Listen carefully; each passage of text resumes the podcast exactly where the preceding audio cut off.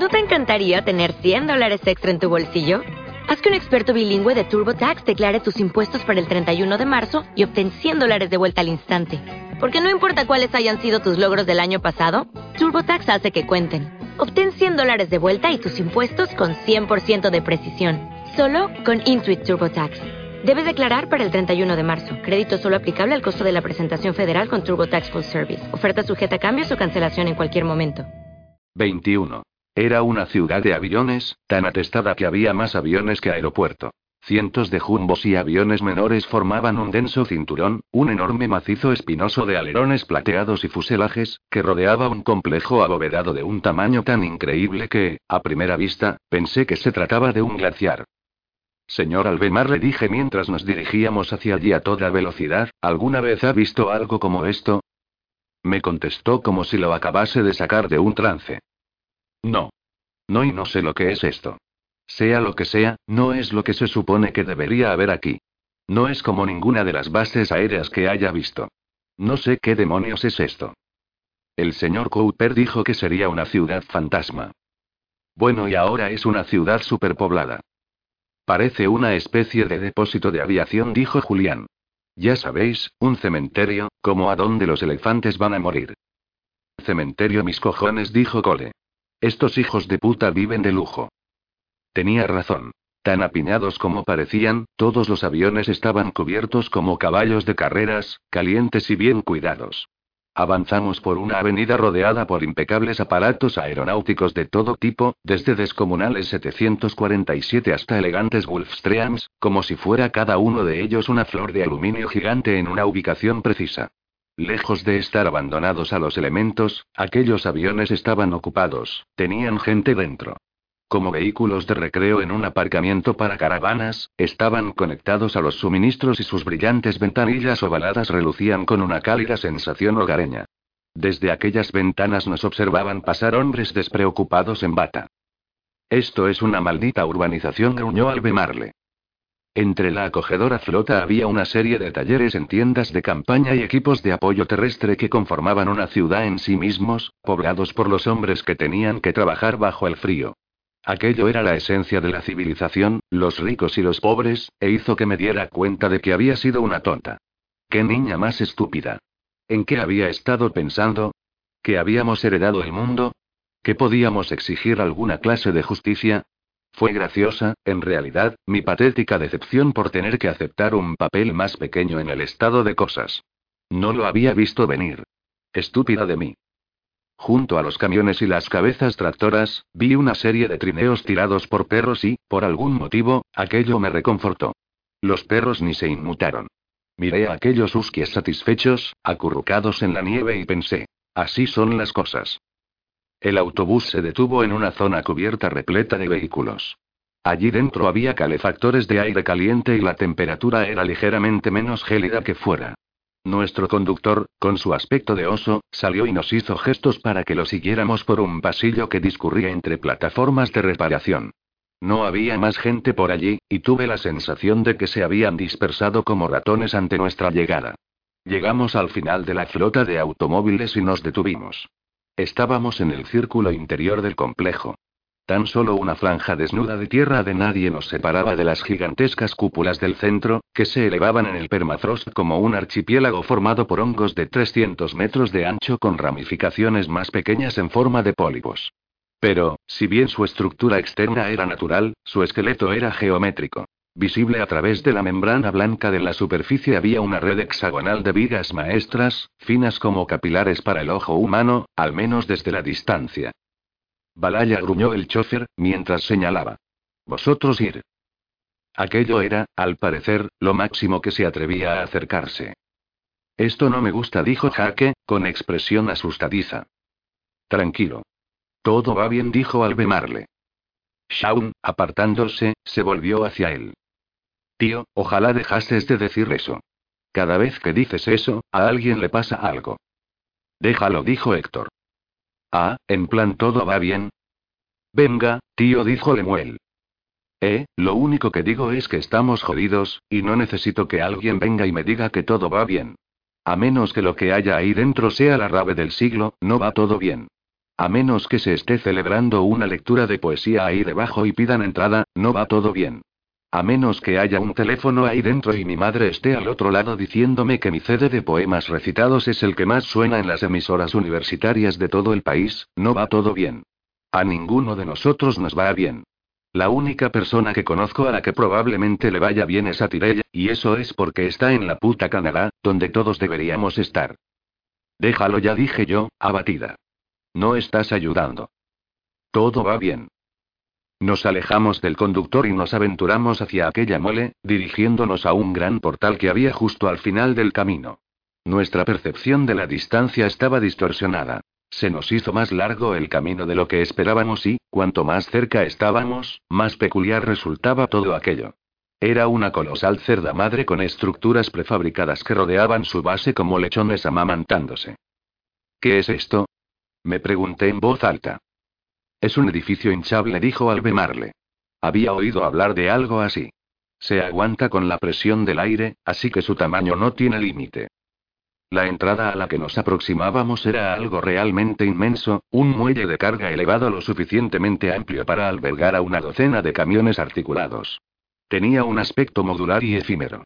Mientras subíamos hacia la plataforma, oímos que dentro sonaba música ambiental. Las notas de un saxofón.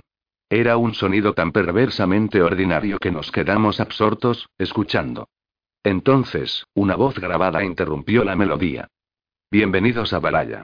Están entrando en una filial de entera propiedad de la cooperativa Mogul, una asociación transnacional consagrada a preservar y restaurar los bienes de la civilización. Pero no podemos hacerlo sin ti.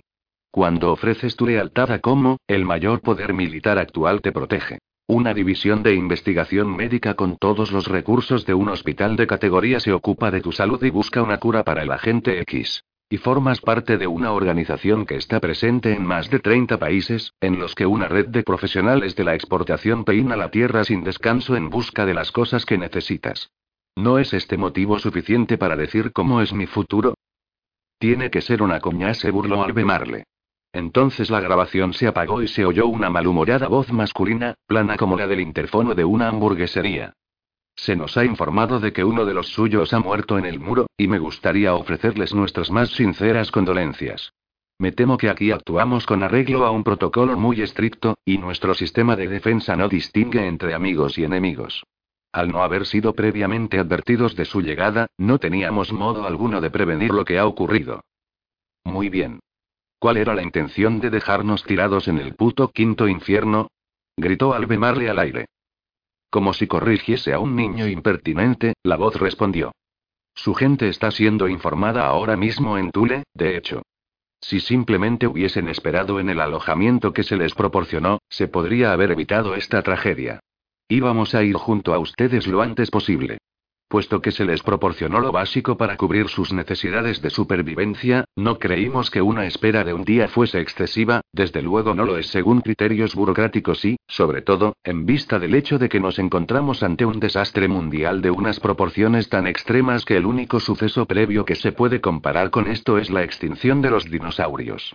Tengo que admitir que su discurso me hizo sentir muy pequeña, pero al ver Marlene se inmutó. ¿Y qué pasa con los restos que encontramos fuera? Preguntó. ¿También estaban impacientes? Se hizo el silencio. Jo, tío, murmuró Cole.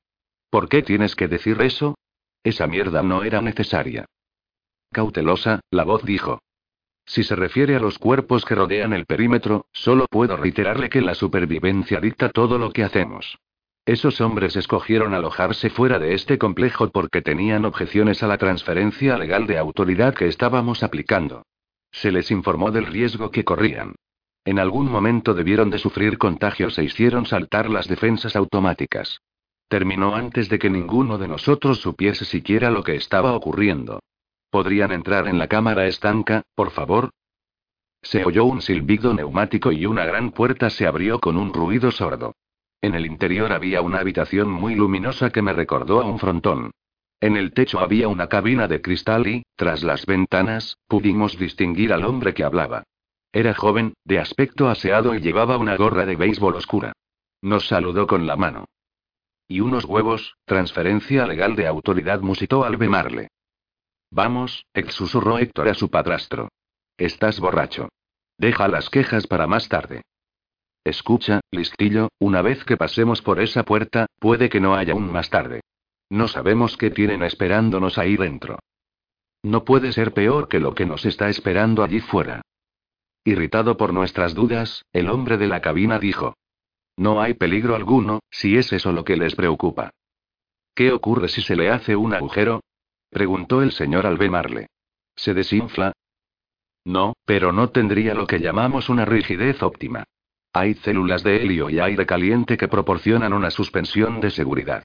En cualquier caso, un agujero es improbable, pues la envoltura es de un compuesto de fibra Betran extremadamente robusto desarrollado por la NASA. Pero si se diese el caso, se activarían unos sensores en el tejido y nos ocuparíamos de ello enseguida.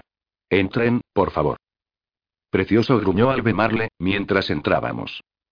La puerta se cerró de repente y unas válvulas de caucho se activaron en todo el contorno del marco. El hombre dijo. Tal vez experimenten un ligero malestar mientras se ajusta la presión. Por unos conductos salió aire caliente, como si nos estuviesen secando. Sentimos la presión en nuestros oídos y cavidades, unos más que otros. Héctor y Lemuel gimieron, pero para mí no fue peor que una congestión causada por un resfriado. La brisa amainó, y luego se detuvo del todo. Esperamos a que se abriese la puerta interior, pero seguía sellada. Albemar le preguntó. ¿Y ahora qué? Ahora viene la parte más delicada. Se encendieron unos motores eléctricos que movían un sistema de ganchos que discurrían por raíles situados en el techo. Me di cuenta de que aquella urna de cristal era la cabina de una grúa. Suspendida de unos cables había una caja metálica, un remolque de mercancías, que empezó a descender lentamente hacia el suelo. Cuando tocó tierra, el hombre dijo: Entren y dejen su ropa en el contenedor para que sea esterilizada. ¿Y qué nos ponemos mientras tanto? Nada, hasta que pasen por Descon. Es un procedimiento rutinario para todos los recién llegados. Descontaminación, chequeo médico y preparación cívica.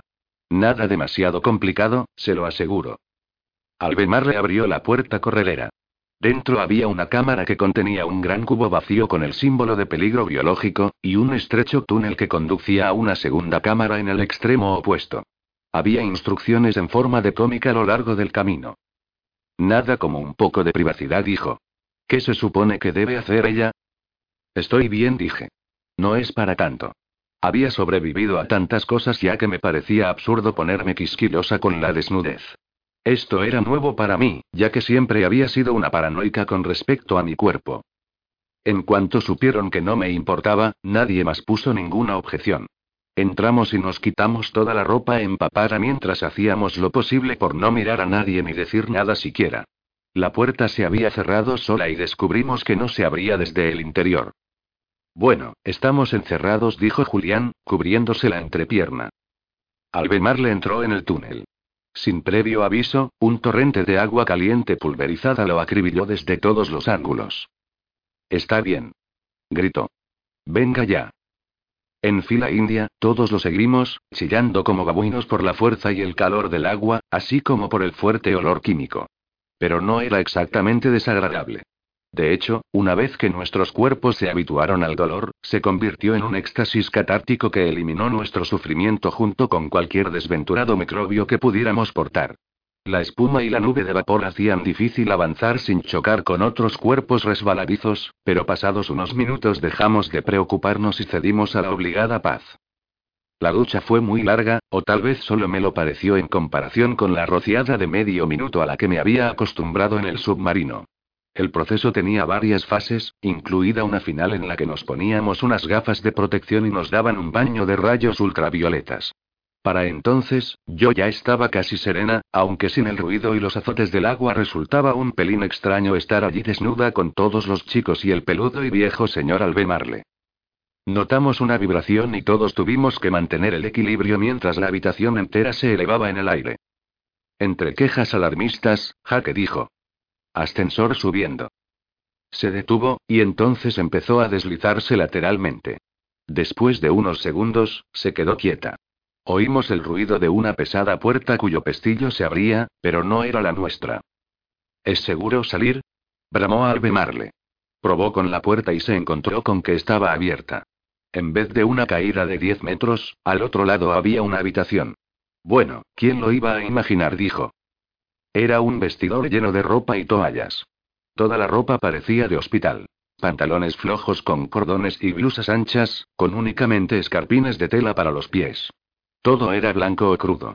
Era muy cómodo, y yo me alegré especialmente de ponérmelo porque seguía pillando a los chicos dedicándome atormentadas miradas a través de los espejos. Un par de ellos, Lemuel y, curiosamente, Julián, tenían problemas para controlar sus reacciones corporales, y lo estaban pasando realmente mal para ocultarlo. Deseaba poder decirles que no pasaba nada, pero creí que eso solo serviría para empeorar las cosas. Cuando los ocho estuvimos vestidos, Cole dijo. Parecemos una maldita clase de karate. O de kendo replicó Jaque. ¿Qué pasaba con esa rigidez óptima? Les dijo a Lemuel y Julián con una sonrisita. Del vestidor salían cuatro puertas. La primera daba a un baño de hospital limpio y reluciente, del que todos nos beneficiamos. La segunda estaba cerrada. Y la tercera conducía a un amplio dormitorio con 40 o 50 catres recién hechos, un paraíso de frescas sábanas de algodón y blandas almohadas. El aroma maternal a sábanas limpias hizo que se me llenaran los ojos de lágrimas. Albemar le interrumpió aquella felicidad. Que nadie se meta ideas en la cabeza. Nadie se va al sobre hasta que yo consiga algunas respuestas. Nos fuimos de allí arrastrando los pies a comprobar la cuarta puerta. Daba a una escena más acogedora si cabe que un dormitorio. Una sala de banquetes.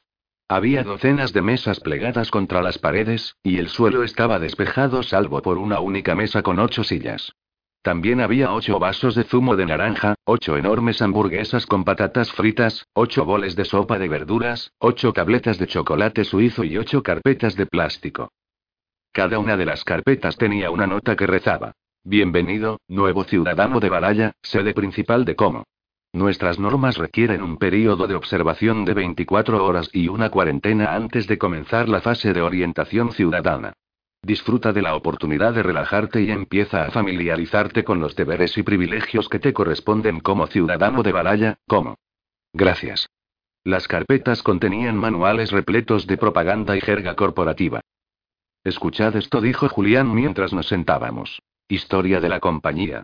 La cooperativa Mogul fue fundada hace más de 20 años por un grupo internacional de líderes empresariales visionarios procedentes de muy diversos ámbitos, pero que compartían un único objetivo, proporcionar un refugio seguro de los ciclos mundanos de auge y de quiebra. La inversión de futuro de estos hombres ha hecho posible el confort y la seguridad, y tal vez la mera existencia, de los que hoy estás disfrutando. Desde sus humildes comienzos como institución gerontológica conducida por el premio Nobel y Dr. Uri Miska, como se ha convertido en un país en sí mismo, un Estado-nación sin fronteras, sin una lengua, una cultura o una religión únicas, pero con un compromiso inquebrantable de prosperidad y crecimiento a largo plazo. Cómo se basa en los principios corporativos de eficiencia para cumplir con las demandas en constante cambio del mundo actual y del de mañana. Vaya basura, dijo Albemarle con la boca llena. ¿Qué es gerontológico? preguntó Cole. La vejez, dije yo. Tiene que ver con la ciencia que se ocupa de la vejez. Ninguno de nosotros podía preocuparse de pensar en aquello. Estábamos demasiado ocupados engullendo. Señor Albemar, le dije, mientras contemplábamos amodorrados nuestros estómagos llenos. Hay una cosa que me da vueltas en la cabeza. Yo estaba en el puente cuando el capitán Combs y el resto de la expedición de tierra se reunieron con los representantes de la base. Había un coronel de las fuerzas aéreas, o al menos eso fue lo que dijo que era. Lowenthal. No habló para nada de Balaya o de esta historia corporativa que tienen montada aquí. Sí, no lo sé, respondió Albemarle. Definitivamente, ha habido un cambio radical de régimen por aquí desde que el comandante dio sus órdenes. El viejo truco del cebo. Ellos consiguen el barco y a nosotros nos dan hamburguesas. Julián preguntó. ¿Pero por qué quedarse con nosotros? ¿De qué les servimos? Creo que la mano de obra se ha convertido en el segundo bien más valioso del mundo ahora mismo, dijo Albemarle. Pensarlo. No se puede ser gobernante sin asuntos que gobernar. Para mantener algo como esto, hacen falta trabajadores, montones de ellos, y aquí escasean. ¿Cuál es el primer bien más valioso? Pregunté yo. Las mujeres respondió. Mientras hacíamos la digestión, empezamos a decaer. Reinaba la calma y la calidez, y había sido un día largo, un mes largo. En un momento dado, a punto estuve de caerme de la silla, así que pedí permiso para irme a la cama. Albemarle le asintió e hizo un somnoliento anuncio de que todos necesitábamos descansar y debíamos turnarnos. Él mismo se quedaría vigilando durante unas horas y luego despertaría a alguno de nosotros para que lo relevase. Me sentí fatal por él, que ya parecía medio dormido, pero estaba demasiado exhausta para discutir. Aquella almohada fresca, fresquísima, me estaba llamando. No recuerdo siquiera apoyar la cabeza en ella. Por supuesto, nos habían drogado. Fue un largo y peculiar sueño repleto de extraños dolores y pinchazos, como si alguien me estuviese dando picotazos en la cara, provocándome dolor de cabeza, en lugar de dejarme descansar. Al principio, escapé al entrometido resplandor de la consciencia, luego empecé a luchar contra él, arañando concienzudamente la densa membrana narcótica como una cría de tortuga que sale de su caparazón hasta que, finalmente, pude notar cómo mi cuerpo se retorcía contra un tejido que no me permitía moverme. Estaba atada a una silla de ruedas. Eh, CHSSST dijo alguien amablemente. Tú relájate, Louise. Era una voz de mujer. 22. ¿Quién es usted? Pregunté, lastimera, tratando de enfocar la vista. Tenía la extraña sensación de que estábamos en el exterior. Desáteme Soy la doctora Langorne. Alice. Superviso tu tratamiento. Las correas solo son para que no te hagas daño, CHSSST. Cuando estés plenamente consciente, te las quitaremos enseguida. Su voz sonaba serena e inteligente, con una ligera aspereza por su uso excesivo. Estaba fuera de mi campo de visión. Lo único que alcanzaba a ver era un colorido borrón que parecía una ciudad en una noche de verano. Sabía que eso no podía ser, pero a medida que mi visión se agudizaba, cada vez me parecía más una ciudad. ¿Dónde están los demás? ¿Dónde estoy? Estás en un lugar al que llamamos la aldea global. Todo se hizo nítido.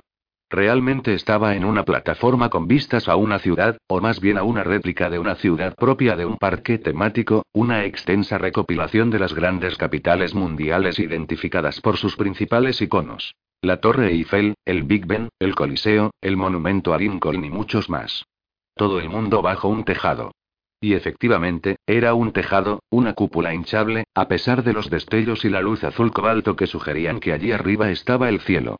Los edificios también eran globos, no piezas de albañilería en absoluto, sino telas iluminadas que parecían enormes cometas. En medio de todo ese elaborado escenario, pude ver a personas de verdad que caminaban con la alegre parsimonia de un jubilado paseándose por un mercadillo. Había mujeres y niñas pequeñas. Tan solo viejas y jóvenes. Nada en el medio. Nadie como yo. ¿Qué es esto? Pregunté, con la voz quebrada. ¿No es fabuloso? Había sarcasmo en su tono. Bienvenida a Las Vegas del Norte. ¿Las Vegas? Eso es lo que pretendía ser. Nunavut International, el mayor casino del mundo. Requisado y traído aquí por los felices arláteres de Como. ¿Cómo sobrevive toda esta gente? Son amigos, familia, empleados valiosos y honorables huéspedes de Mogul. ¿Qué significa eso? La doctora se inclinó a mi lado para que pudiera verla. Era una mujer mayor asombrosamente alta con mejillas sonrosadas y el pelo rubio cortado a lo cepillo, una amazona envejecida a quien el tiempo no intimidaba. Alrededor de su frente llevaba una diadema dorada con un adorno plateado. Sus ojos verdes se clavaron en los míos mientras decía. Mogul es un viejo club masculino, un grupo de hombres muy poderosos que reunieron sus recursos para traer todo esto aquí, y ellos mandan. Eso es todo. No podríamos existir sin ellos. Pero la mayoría de ellos no se sienten cómodos aquí, codo con codo con los plebeyos, así que delegan responsabilidades desde sus aviones, que están fuera. Si quieren algo, nosotros saltamos, pero de lo contrario estamos solos. Haces lo que se espera de ti, y nadie te molesta. Pero esto es increíble. Toda esta gente y pude ver a unas niñas jugando a la comba. Por un instante, me sentí demasiado abrumada para hablar. Sí, parece una feria, dijo Langorne. Algunas personas creen que han muerto y están en Disneylandia. Pero no es así, te lo puedo asegurar. Esto es la ley del más fuerte, y tienes que tener mucho cuidado de dónde pisas. Los ejecutivos de Mogul y los miembros de su familia están en la cúspide de la pirámide. Todo lo que hay debajo es una batalla campal por el poder y el privilegio. Debería advertirte que, como adolescente que eres, tú ya tienes enemigos aquí.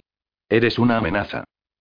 Pero yo no puedo contraer el agente X. Tengo un problema con la I. Ella me cortó. No es a eso a lo que me refiero. Eres una amenaza sexual.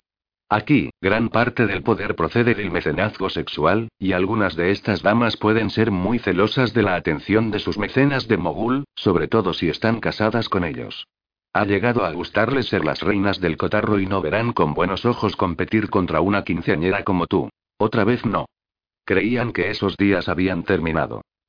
Yo nunca y. Y hablando de la gente X, puedes contraerlo, lamento decírtelo. De eso es de lo que realmente necesito hablarte, Louise. Hemos podido eliminar el riesgo de infección aquí dentro únicamente mediante ciertos protocolos de seguridad muy rigurosos. Puede resultar chocante para una recién llegada, pero es esencial para nuestra supervivencia y la tuya. Se retiró la diadema. Se quitó la parte dorada, y dejó a la vista el bulto metálico en forma de lágrima que tenía en medio de la frente, con pequeños remaches. ¿Qué es eso? Dije, retrocediendo. No te asustes. Puede que parezca raro, pero no es más que un simple electrodo y un transmisor receptor de GPS. Controla los signos vitales básicos y activa una alerta de seguridad si bajan los niveles de oxígeno de la sangre. Únicamente gracias a estos pequeños dispositivos podemos vivir aquí sin temor alguno. De repente me di cuenta de que toda la gente que había abajo llevaba el mismo amuleto brillante en la frente, incluidas las niñas de la comba. Ay, Dios mío, dije. Así es como todo el mundo puede confiar en todo el mundo de un solo vistazo. Es algo demasiado importante como para dejarlo al criterio individual. Una manzana podrida puede estropear todo el cesto. Ese es también el motivo de que estén fijados permanentemente, de modo que nadie los pueda alterar o quitar. ¿Permanentemente? ¿Cómo? Se asientan sobre postes de acero quirúrgico que atraviesan el cuero cabelludo y perforan el cráneo. Sé que suena mal, pero en realidad es un procedimiento rutinario muy seguro. Unos días con calmantes y no notarás que está ahí. Me da igual. Yo no lo quiero. La doctora asintió comprensiva. Esa reacción es perfectamente normal, dijo. Pero te acostumbrarás a él. Desató mi muñeca derecha y me llevé lentamente la mano a la frente. El estómago me dio un vuelto y pensé, no puede ser y... Pero así era.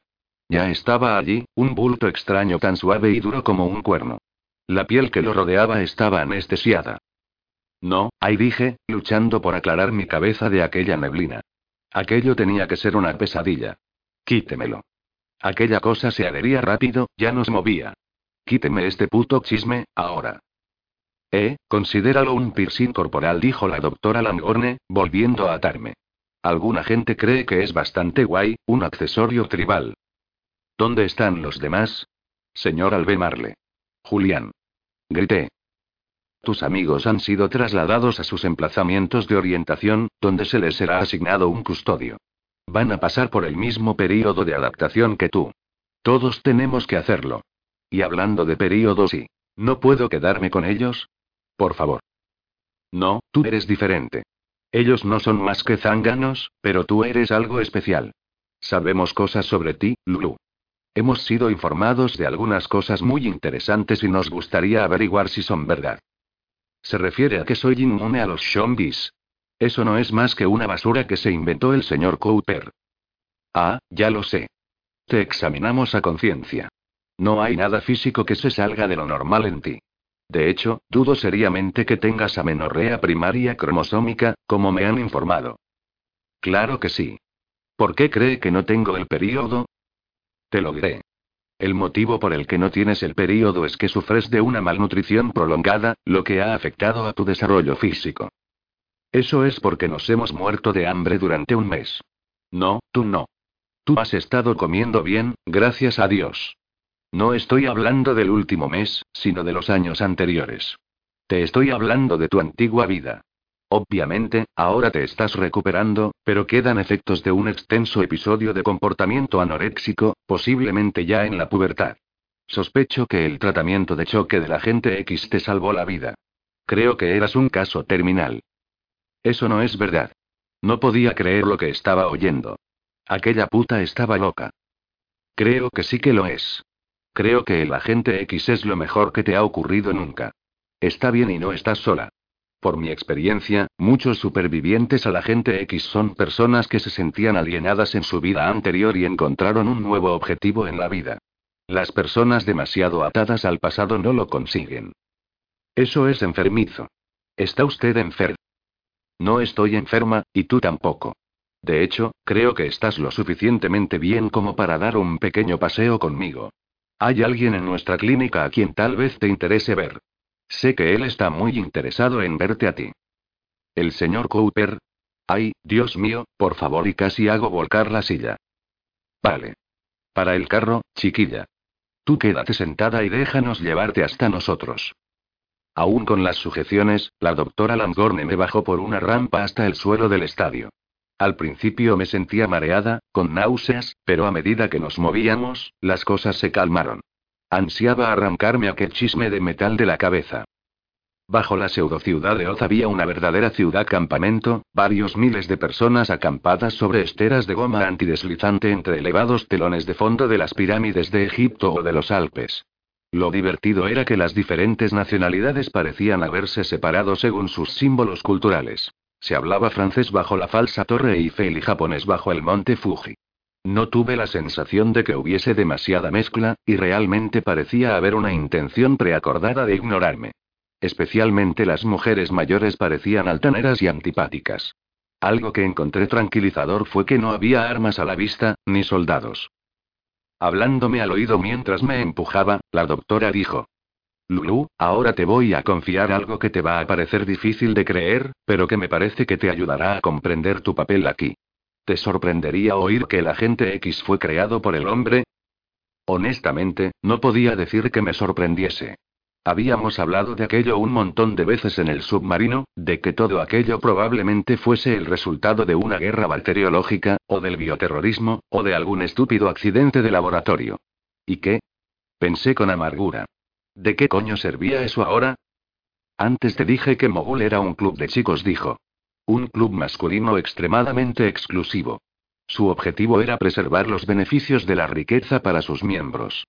¿Cuál supones que es el mayor obstáculo para la continuidad de su riqueza y poder, lo que los irrita por encima de todo? El agente X, obviamente. No. Es algo que existe desde hace mucho más tiempo. Los césares y los faraones han intentado enfrentarse a ello desde el principio de los tiempos, creando imperios religiosos y autoconsagrándose como dioses, pero en el asunto que te digo nunca ha habido una verdadera diferencia entre un rey y un memo cualquiera de la calle. ¿La muerte? Me burlé. Sí, la muerte, por supuesto. La muerte y los impuestos. ¿No tiene sentido que estos magnates hiciesen lo posible para erigir un paraíso fiscal? Eso es lo que es Mogul. Se fundó discretamente para dedicarse a las llamadas tecnologías de extensión de la vida. Me habría reído si no me hubiera sentido tan abatida. Sí, vale. Es verdad. ¿Cuándo comenzó todo esto? Allá por los 80. ¿Y de algún modo nunca llegó a las noticias? No era una empresa que cotizase en bolsa. Tan solo una oscura fundación de investigación privada que se dedicaba a estudios de longevidad. Las había a patadas. Entonces se supone que el agente X era una especie de fuente de la eterna juventud. Siempre hemos intentado evitar el estigma que suponen esas palabras, pero sí. Y usted formaba parte de todo, supongo. Todos los médicos que estamos aquí formamos parte de ello. Yo trabajaba en la investigación de proteomas para la Universidad de Brown cuando se me acercó un hombre llamado Urimiska. Había ganado el premio Nobel por su trabajo en la vacuna contra el SIDA, y acudió a mí con una propuesta muy interesante que tenía que ver con un ADN sintético. ¿Has oído hablar alguna vez de algo llamado el conjunto de Mandelbrot? Yo me encogí de hombros y ella dijo. Es una sencilla ecuación matemática, z es igual a z al cuadrado más c, que produce una estructura fractal de complejidad infinita. Mira, este es el aspecto que tiene. Me enseñó su tarjeta de identificación plastificada, que le colgaba de la bata sujeta con una pinza. En el reverso había un contorno en forma de riñón fundido con una esfera y con unas hojas cristalinas asomando por alrededor. Parecía un extraño copo de nieve o un difuso Buda sentado. Así no se percibe, dijo, pero si pudieses ampliar cualquier parcata estructura, verías que se expande en una serie interminable de patrones naturales, aparentemente aleatorios, pero todos incorporan versiones cada vez más pequeñas de la misma forma básica, literalmente hasta el infinito. ¿Sabes qué estás mirando, Lulu? En realidad, no. Es el rostro de Dios. ¿Qué se supone que significa eso? Así es como la naturaleza almacena la información. Así es como las moléculas de ADN, con tan solo cuatro nucleótidos básicos, adenina, citosina, guanina y timina, pueden contener la increíble diversidad de la vida. No solamente de la vida humana, sino de toda la vida. Miska se dio cuenta de que si podíamos utilizar esta capacidad de portar información, podríamos revolucionar y bueno, lo ha habido y por haber. Un ordenador infinitamente pequeño con una capacidad de almacenamiento infinitamente grande. ¿Te lo puedes imaginar? Así que empezamos a crear nuestro propio conjunto de Mandelbrot, nuestra propia ecuación de autoperpetuación, no con cifras, sino con moléculas orgánicas. En efecto, ADN en blanco. ADN grabable.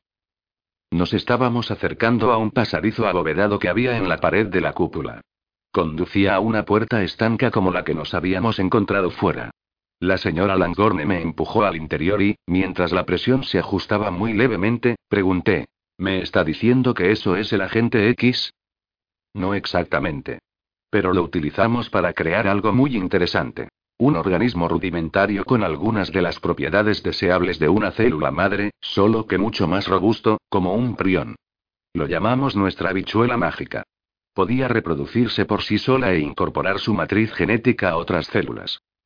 Se está refiriendo a un virus.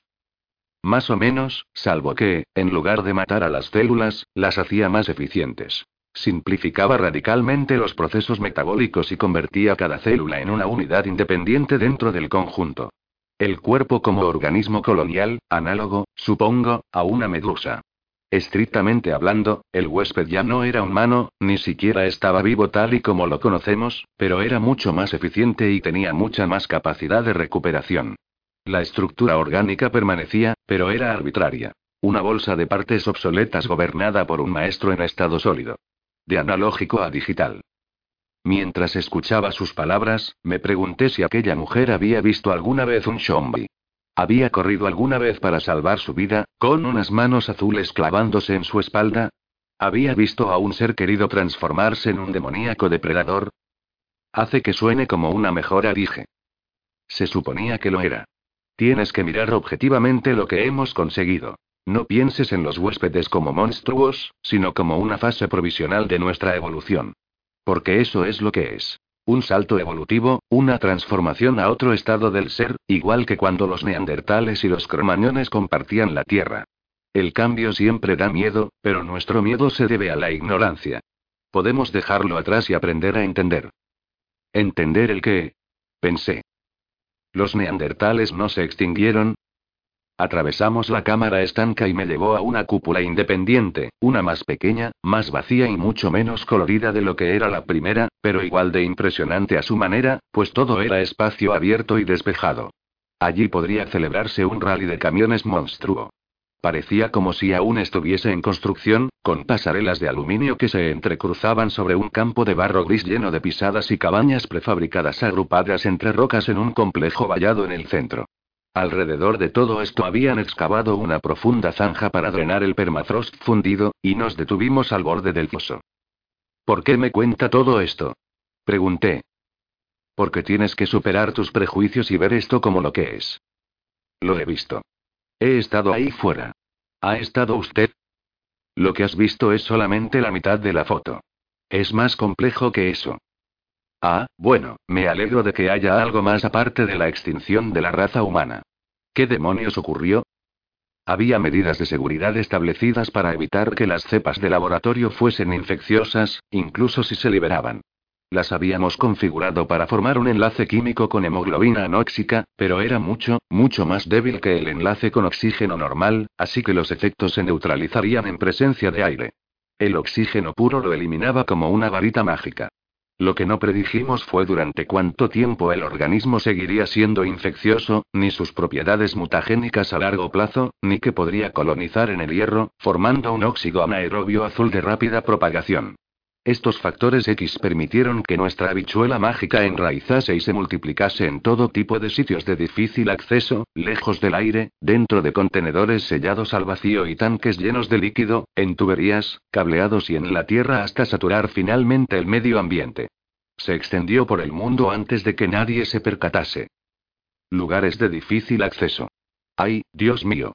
Me estremecí mientras una bombilla de un millón de vatios explotaba en mi cabeza.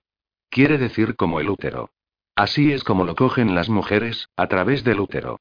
Durante sus ciclos. Sí, dijo ella, observándome. Vaya, no mentían sobre ti. El útero es una incubadora ideal, lamento decir. Al otro lado de la zanja, un puente levadizo se puso en marcha y se extendió sobre la asquerosa agua verde.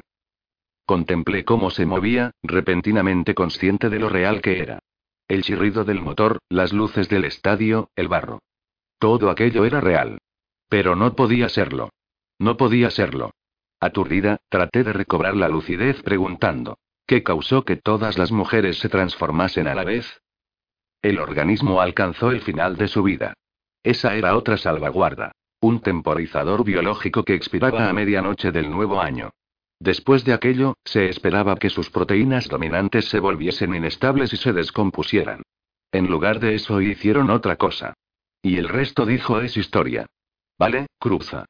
Se reunirán contigo al otro lado. Soltó las bandas de velcro de mis muñecas. Tardé un segundo en captar que me estaba diciendo que me levantase. Ah, ¿yo sola? Sí. Aquí es donde nos separamos, amiga. Tengo una visita de domicilio. Vacilante, me levanté de la silla de ruedas. Debió de inyectarme algo para hacerme volver en mí. Mis piernas estaban firmes. Mi cabeza, más despejada a cada segundo que pasaba. Pero seguía sintiéndome emocionalmente vulnerable. Me sentía tan contrariada por lo que me habían hecho como asustada por haberme quedado sola. Le pregunté. ¿Qué se supone que tengo que hacer? Solo mantén la mente abierta, dijo ella. 23. Crucé el puente y avancé por un embarcadero metálico. Acababa cerca de la valla, así que tuve que caminar sobre el helado barro con tan solo unos finos escarpines en los pies.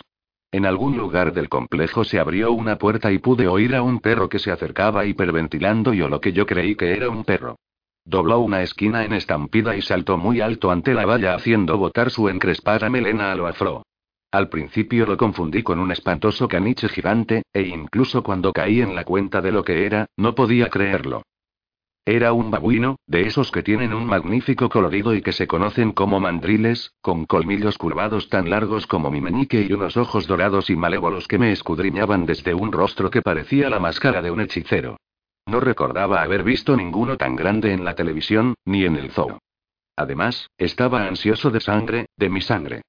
Me quedé paralizada a una buena distancia de la verja, con la esperanza de que quienquiera que hubiese soltado al animal lo controlase antes de se diese cuenta de que podía escalar la valla con facilidad.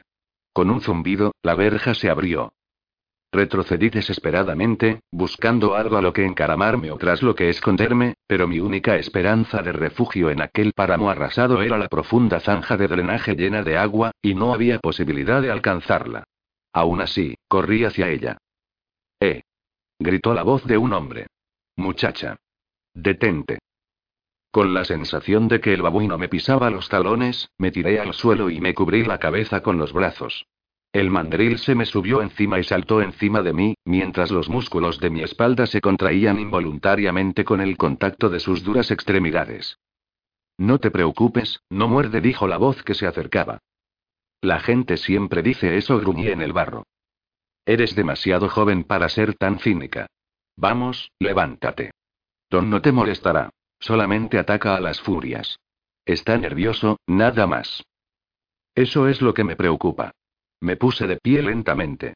El mono me observaba con atención, sentado con aire magistral. Era una criatura realmente aterradora, pero para entonces ya había comprobado que no quería matarme. Aún así, temía hablar demasiado alto. ¿Lo ha llamado Don? Ese es su nombre. Don Ameche. El mío es Rudy. Me tendió su limpia mano y, con cierta reticencia, yo le tendí la mía mugrienta. Era un hombre de mediana edad y tenía el pálido aspecto de un empleado de motel del turno de noche, uno con un amuleto de culto en la cabeza. Tú debes de ser Louise, dijo. Lulu. Lulu. Bueno, Lulu, lamento haberte asustado. Don no suele actuar con tanto ímpetu. Tú también me has asustado, corriendo de esa manera hacia la zanja. Se han caído muchas cosas por ahí y nunca más hemos vuelto a saber de ellas. ¿Por qué tiene un babuino? Esto es un centro de investigación. Utilizamos animales para nuestros experimentos. Me refiero a por qué corre suelto por ahí. Oh, vamos. ¿No te parece un compañero encantador? Sonrió al ver mi expresión. Sacamos la idea de los egipcios. Don nos garantiza no tener un montón de visitantes curiosos interrumpiendo nuestro trabajo. No hay suficiente personal de seguridad para hacer guardias, y te sorprendería cuánta gente está interesada en lo que hacemos aquí. La privacidad es un bien valioso hoy en día. Caminamos hacia el recinto mientras Don corría delante. Al atravesar la valla, me sentí como en un campo de concentración, con alargadas construcciones levantadas sobre tablones y separadas por pasillos enlogados. Cables eléctricos pendían sobre nuestras cabezas como cuerdas de tender, y había muebles de jardín mugrientos esparcidos sobre atolones formados por colillas de cigarrillo. Una de las cabañas tenía la puerta abierta y, en su interior, pude ver al personal con batas de laboratorio riéndose y tomando café bajo la luz de los fluorescentes. Todos llevaban implantes. Una mujer mayor de aspecto agradable y con el cabello como fibra de acero me vio y se asomó afuera, riéndose. Vaya, si es la pequeña pastorcilla. Veo que has conocido al asqueroso animal que asedia este complejo. El otro se llama Don. Encantadora, suspiró Rudy. Vaya, esto está fresco, dijo mientras examinaba descaradamente mi frente. Pongámosle un poco de peróxido de hidrógeno antes de que se infecte, ¿te parece? Hay que mantenerlo limpio. Lulud hijo Rudy, esta es la doctora Chandra Stevens, jefa adjunta de gerontología experimental a las órdenes de la doctora Langorne. ¿Has conocido a la doctora Langorne? Asentí. Ella fue la que me trajo aquí. ¿Y no entró?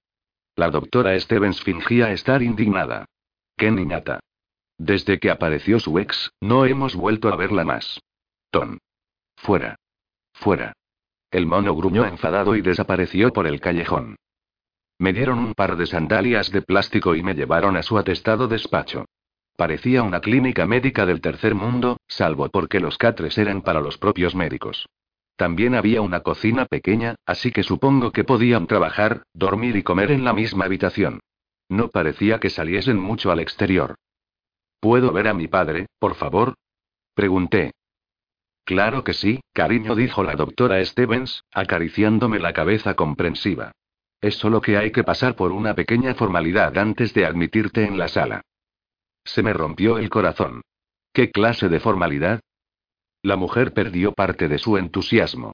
Con la torpe compasión de alguien que consuela las penas, dijo. Es un poco complicado. No todo el mundo puede hacer el gran tour. Esto es para ayudarte a entender qué es lo que puedes esperar y por qué estás aquí. ¿Está muerto? Si está muerto, dígamelo, por favor. No, no está muerto, pero ¿y? ¿Está usted segura? Porque suena horrores a que está intentando decírmelo con tacto. De verdad. Miró a sus colegas, que jugueteaban con sus tazas de café. Por supuesto que estoy segura. Aunque tuvimos que intervenir con bastante agresividad para salvarle la vida. Normalmente no tomamos medidas de ese calibre. Si alguien está a punto de morir aquí dentro, se le aplica la eutanasia y se le incinera inmediatamente por motivos de seguridad. Pero, en este caso, recibimos órdenes de mantenerlo con vida para interrogarlo. ¿Tienes idea de sobre qué podría ser? En realidad, no. Traté de calmarme. Me enteré de algo sobre que había robado no sé qué del submarino. Lo tenían atado y trataron de obligarlo a que les dijera dónde estaba. Incluso me agredieron delante de él, pero aún así no dijo nada. Creo que cometieron un error, solo intentaba salvarnos la vida. La doctora Stevens asintió pensativa mientras ordenaba sus bolígrafos. La doctora Langorne te habló del trabajo que hacemos aquí. Supongo que sí. La habichuela mágica. Sí. Bastante terrible, ¿no te parece? Me sentía como si me estuviese poniendo a prueba, así que asentí con cautela. ¿Y si te digo que había gente haciendo cola para recibir una dosis de la gente X? ¿Por qué? Por el mismo motivo por el que la gente solía querer que sus cenizas se arrojasen en el espacio, o que los conservasen criogénicamente. La inmortalidad. El agente X detiene el tiempo. Detiene el proceso de envejecimiento. Pero ya no son humanos. El recuerdo profundamente enterrado de mi voraz madre se me pasó por la cabeza, y tuve que apartarlo de mis pensamientos. No queda nada de ti, tan solo una cosa horrible. Hasta donde tú has visto. ¿Qué más hay que ver? Dios. ¿Todo el mundo está loco aquí dentro? Lo hice, Lulu, lo siento. Sabemos que has pasado por muchas cosas, y no estamos intentando ponerte lo más difícil. Lo creas o no, intentamos hacerte lo más fácil. Todos me miraban como si yo fuese una psicópata inestable. Entonces, déjenme ver al señor Cooper. Desde luego. Pero para eso, vas a tener que ayudarnos a interrogarlo. No hablará con nosotros, y necesitamos de verdad saber lo que él sabe. Creemos que tal vez hable contigo. ¿Sobre qué? Sobre el tónico. El correctivo del agente X. Ven por aquí. Atravesamos el despacho y entramos por una puerta oscura. Encendió las luces. Estábamos en un almacén lleno de cajas metálicas alargadas, todas colocadas en vertical. Podrían ser taquillas macizas, pero, de algún modo, sabía que se trataba de ataúdes. No hacía el frío suficiente como para conservar un cuerpo, así que mi primer pensamiento fue que estaban vacíos, que los tenían reservados para los hombres cuyos nombres estaban escritos sobre ellos. Klaus Manfred, Van Oort, Roger Danfote Atkins, Marcus Uxutbur y Wayne había cientos de ellos, muchos con alfabetos extranjeros, nombres rusos, árabes, chinos. ¿Qué es esto? Pregunté con nerviosismo, buscando las palabras Fred Cooper. Se me ocurrió que ni siquiera conocía su segundo nombre. Con el tono alegre de un agente inmobiliario, Stevens dijo. Esta es nuestra pequeña morgue. Me dijo que no estaba muerto. Lo siento. Nadie está muerto aquí. Solo preservamos su estado de moguls. La señora Stevens se acercó a un féretro al azar que pertenecía a Charles Wesley Cox, metió una llave y abrió la pulida tapa. Me dio un vuelco el corazón, pero en el interior había un cuerpo recubierto de una especie de resina endurecida, una momia de plástico con un tubo de metal saliéndole de la boca, inerte como un fusil. Entonces oí un leve silbido que borboteaba por el tubo. El señor Cox falleció el pasado octubre, pero está exactamente igual que cuando le administramos el morfocito. Muchas gracias. Es uno de ellos, dije, horrorizada. Pero usted dijo ya, Dios mío. El señor Cooper también es uno de ellos, ¿no es cierto? Todos son zombies. Aquí no usamos ese término. Y no son zombies en el sentido con el que tú estás familiarizada. Escucha. Ignorando mi histeria, se inclinó sobre el tubo y dijo. Señor Cox. ¿Puede oírme? Estaba flipando al pensar que Cooper, mi padre, se había ido, que era un demonio necrófago como mi madre y los demás, pero entonces se me erizó la piel al oír una voz apagada que decía. La oigo, doctora Stevens. ¿Quién está con usted? Las palabras se escabulleron rápidamente como una cucaracha en una bolsa de papel. ¡Ay, Dios mío! exclamé. Solo una visita, Charles. Creí que la tranquilizaría saber que está usted bastante cómodo. Basta. Grité. Cómodo crepitó la voz, saboreando cada sílaba. Cambiaba extrañamente de tono, por momentos resultaba claro y por momentos incomprensible. La comodidad es como te las arreglas. Sé que ustedes hacen un útero a partir de la basura y se acurrucan en él en busca de comodidad, recuerdo. El tiempo es un cáncer que no se puede extirpar, cada vez más pesado, y te marchita hasta convertirte en nada y tú te refugias en la hueca comodidad. Hizo un grotesco ruido de sorbido. Mi única incomodidad es que no puedo salvarlos a ustedes, cachorros condenados que luchan por una tetilla muerta, y yo no puedo ayudarlos. No desde aquí. No hablando. La doctora Stevens bajó la tapa y la cerró con llave. Vaya, está de buenas. Dios dije yo, temblando. Y lo tienen ahí guardado, sin más. No tenemos elección. Una de las cosas que confiere el agente X, junto con la vida eterna, es un poderoso impulso evangélico. Harán cualquier cosa por convertirnos, ya me entiendes, y son tremendamente escurridizos. Lo has visto. Esta es la única forma práctica que tenemos de manejarlos, a largo plazo. Pero puede hablar. Es inteligente. Sí, hemos estado perfeccionando esa parte. Es una cuestión de controlar el daño cerebral causado por la falta de oxígeno mientras el microbio coloniza el cuerpo.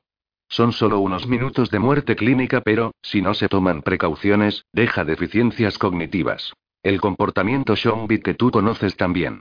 El morfocito acaba por reparar el daño cerebral, pero no puede restaurar la personalidad. Mantener la mente intacta es tan sencillo como bajar la temperatura cerebral hasta que tenga lugar la inoculación total. Unos 12 minutos de media. ¿Por qué siguen atacándonos? Aunque suene extraño, al parecer es algo altruista. Solo están extendiendo su doctrina, por así decirlo. ¿Y lo del beso? ¿De qué va eso del beso? Ah, ¿te has fijado en ello? Sí, nosotros lo llamamos descarga o expiración.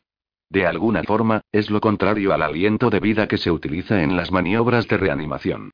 En lugar de administrarle aire a una persona que ha dejado de respirar, impide activamente que la persona respire mientras le transmite una dosis de vapor cargado con el morfocito. Eso asegura una transmisión rápida y eficaz. ¿Y la gente se presta voluntaria para eso? Todos estos eran hombres muy mayores o moribundos. No tenían nada que perder. Ya sabes lo que dicen. Si no puedes vencerlos, únete a ellos. Me dirigió una mirada de arpía. Pero nadie tiene esta idea del cielo, quiero decir, por favor, esto no es más que una solución a medias. En lo que confiaban todos estos hombres era en que acabaremos por perfeccionar el tratamiento para que algún día puedan salir y reanudar sus vidas como moguls, solo que libres de enfermedades, envejecimiento y muerte. La indemnización definitiva. Pero no sentó bien a algunas personas, entre ellas el jefe del proyecto. El señor Miska lo saboteó todo. ¿Lo saboteó? ¿Cómo? Creemos que pudo haber sido el que permitió la fuga del morfocito a la atmósfera, y sabemos que robó el tónico cuando destruyó su laboratorio y sus archivos, y todo lo relativo a la gente X, así que nuestra oportunidad de hacer realidad el sueño de Mogul se arruinó casi por completo. Pero el doctor Miska tenía prisa y no hizo un trabajo perfecto. Salvamos mucho material que trató de borrar de su disco duro, así como una muestra de ensayo preparada en el microscopio. ¿Y se supone que eso es una cura para el agente X? No tanto una cura como una cepa perfeccionada, una cepa más receptiva, sin la virulencia y la manía predatoria transmitida por la actual. Una que se puede llevar por el buen camino. Es la zanahoria de las zanahorias, ¿sabes? ¿Zanahoria? La zanahoria y el palo, recompensa y castigo, son los dos únicos modos de conseguir que la gente haga cosas. Los moguls quieren el tónico para poder motivar a la gente con algo que, hasta ahora, ha sido un ejercicio de pura fe. Es mejor que una cura, ¿entiendes? Es, literalmente, el santo grial, la promesa de una vida eterna. Y esperábamos que llegase en ese submarino vuestro, así que ya puedes imaginarte por qué todo el mundo te está agobiando tanto. Cree que el señor Cooper sabe dónde está. Bueno, alguien lo sabe, y si tú comprendes lo que es bueno para ti, harás todo lo que puedas para sacar esa información a la luz. Nuestra división tiene jurisdicción sobre ti mientras podamos prometer resultados. Una vez que se meta Mogul, la cosa se pondrá fea. No es una amenaza, tan solo una pista útil. Me encogí de hombros impotente, abatida. El odio me aporreaba por dentro como un tambor. Lo intentaré. ¿Dónde está? No está aquí. Sígueme. Salimos del edificio y cruzamos a una nave diferente. Esta tenía una pesada cortina negra a modo de puerta y una segunda justo al entrar.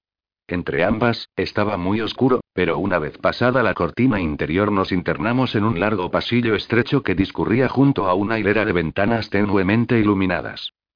No estés nerviosa, dijo la doctora. No lo estoy. Cada ventana era un ojo de buey que daba a un tanque metálico, y cada tanque contenía un zombie azul y desnudo, colocado como un insecto en una vitrina de exposición. Tenían barras de acero atravesando sus extremidades, sus torsos e incluso sus cabezas para mantenerlos en su sitio. Algunos estaban sumergidos en agua u otros líquidos, otros en neblinas de gas cáustico, y otros habían sido congelados, cerrados, calcinados, o mutilados de algún otro modo. A pesar de los tormentos, estaban extrañamente resignados, incluso tranquilos, sus lisas frentes no mostraban aflicción ni portaban implante alguno. Maestros del yoga, faquires sobrenaturales. Salí de allí corriendo y vomité en el barro. La doctora me observaba desde la cortina, y dijo. ¿Sabes? Tu señor Cooper depende de ti. Tú eres su única esperanza. Por eso debes verlo. No puedo, dije, respirando entrecortadamente. No puedo verlo así. Entonces será incinerado con todos los demás. Eso es lo que ocurre cuando un sujeto de prueba deja de ser útil. es incinerado y arrojado al foso. Su única oportunidad radica en que encontremos esos materiales de investigación y entonces será el primero de la lista para el tratamiento. No me mienta. Deje de mentirme. Esto es solo por esos tíos ricos. No hasta que se haya probado. Tiene que experimentarse en alguien. ¿Por qué no en él? No tenía otra opción que obligarme a mí misma a regresar allí dentro, protegiéndome los ojos de la galería de carne hecha pedazos. Esto puede parecer cruel, dijo la doctora Stevens, pero las ménades no tienen conciencia del dolor tal y como lo conocemos. El morfocito del agente X fue modelado a partir de procariontes y arcúas, formas de vida primitivas que existen en medios altamente adversos, de modo que son casi imposibles de matar, por espeluznante que pueda parecer. Se regeneran en nada. Pero yo maté a algunos, dije. En el submarino matamos a un buen puñado. Ah, sí, tu rociada de monóxido de carbono. Hemos oído hablar de eso. Estuvo bien, pero odio decirte que estaban lejos de estar muertos. Simplemente, estaban aletargados y, si hubiesen sido hembras de la primera generación o especímenes neurológicamente intactos como los que tenemos aquí, no les habría afectado. No lo habrían inhalado. Tuvisteis suerte. Suerte, pensé, mientras llegaba a la última ventana. Al principio no vi nada, pero, cuando me acerqué con reticencia, lo descubrí acurrucado al fondo de la celda, agazapado como un saco, con su espalda azul brillante vuelta hacia mí. Cooper. Me llevé las manos a la boca, gimiendo. Oh no, oh no, y de hecho fue una reacción controlada, atenuada por el alivio. Al menos no estaba destrozado, ni colgado como una horripilante marioneta. Había visto cosas peores. Tenía que enfrentarme a ello. Tal vez incluso hubiese alguna oportunidad de salvarlo. Me agarré a ese clavo ardiendo mientras pensaba. Superaremos esto. Tú solo mantén la calma. Mantén la calma. ¿Quieres intentar hablar con él? Me persuadió la doctora Stevens con amabilidad. Me puso un micrófono en la mano. Para hablar solo tienes que pulsar el botón. Sé cómo funciona. Como si me preparase para saltar desde un trampolín muy alto, cerré los ojos y respiré hondo. Con toda la calma que fui capaz de reunir, dije. Señor Cooper. Soy. Se oyó un fuerte ruido que me hizo abrir los ojos. La mirada de gárgola de Cooper estaba pegada al cristal, a tan solo unos centímetros de mí. Sus negros ojos se le escapaban de las órbitas de tal manera que parecían a punto de salir disparados como corchos. Su aspecto era horrible, el de una cría gigante de pájaro que ansía un gusano. La impresión me hizo retroceder y caerme de culo. ¡Ay! Dije. Eso es bueno, dijo la doctora Stevens, encantada. Me ayudó a levantarme. No te preocupes, no puede salir. Ni siquiera puede verte. Ojalá yo no tuviera que verlo a él. Seguía pegado al cristal, esperando, con sus globos oculares moviéndose con la parsimonia de un hombre que va a desmantelar una caja fuerte. Aquellos ojos. Me recordaban a nuestras brújulas flotantes, que se descontrolaban en los alrededores del norte magnético. Eran los ojos de mi madre. Estremeciéndome, tragué saliva y susurré. Soy yo, Lulu. Cooper habló. Lulu. Su voz era un áspero bramido que arrastraba las palabras. Su sonido, especialmente a través de la crepitante radio, era tan extraño que hasta heló el entusiasmo de la doctora. Su hirsuto cabello parecía estar de punta. Sí, soy yo, dije temblorosa. ¿Me recuerdas? Claro. Espero no asustarte. Sus abultados ojos brillantes miraban de arriba abajo y se fijaron en algo que había sobre la ventana. Miraba el altavoz del intercomunicador, la fuente de mi voz. Antes de que pudiera responder, me preguntó, ¿sigues ahí? Sí, sigo aquí. Bien. ¿Te están tratando bien? Estoy bien. Porque puede hacer frío aquí dentro y mucho frío y... Tiene frío, protesté. Interesante, dijo la doctora. Nunca he oído quejarse a ninguno. Tiene que ser algún tipo de artimaña. ¿Tienes frío? Le pregunté. ¿Por qué? ¿Tengo los labios azules? La doctora Stevens y yo nos miramos. Creo que eso ha sido un chiste, dijo ella. Sacudí la cabeza con los ojos muy abiertos y le dije. Estoy preocupada, eso es todo. No puedes hacer nada por mí y salvo confiar en mí. ¿Confiar en ti? Confía en mí para ayudarte. Es lo único que quiero, Lulu, para que tú y yo tengamos todo eso que nunca tuvimos juntos, antes de que te conviertas en polvo y te desvanezcas entre mis dedos. Ya eres polvo y no lo sabes, tan solo aguardas que venga la brisa y te lleve. No soy lo que piensas. Estás en la sombra de esa rueda chirriante y está viniendo. Está viniendo. Pero yo puedo volverte real para que los bastardos no puedan tocarte. Puedo llevarte a casa. Era horrible oírlo decir aquellas cosas, aquellas parodias de preocupación paterna. Tragándome mi dolor, continué. Fred, necesito tu ayuda. Estoy aquí para ti, cariño. Necesito que recuerdes algo. Sobre el barco. Cuando estabas al mando, ¿cogiste algo de la caja fuerte del capitán? Lulu, miraste en mi corazón. ¿De qué estás hablando? Te di mi corazón, y ni siquiera le echaste un segundo vistazo. Desmoronándome, pregunté.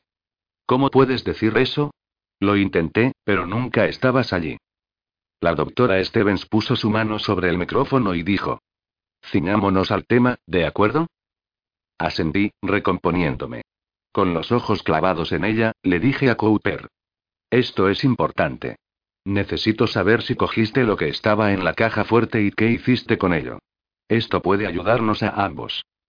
Ven conmigo. Esa es toda la ayuda que necesitaremos nunca, Lulu. Es todo lo que quiero. Sé que crees que soy un monstruo, pero he cambiado. Estaba ciego, y ahora veo. Estaba asustado como tú, como un gato atascado en una tubería, porque el tiempo me devoraba, pero ahora sé que no es real. Es una película, Lulu, tan solo una película. Estás atrapada en la pantalla, y sabes que tiene que terminar, porque todas las películas que has visto tienen un comienzo y un final. Pero no tiene por qué ser así. Sal de la imagen y ven conmigo. Yo y no puedo. Lo siento. Lo sé. No hay palabras para describirlo, y solo tienes que dejarte llevar por las palabras.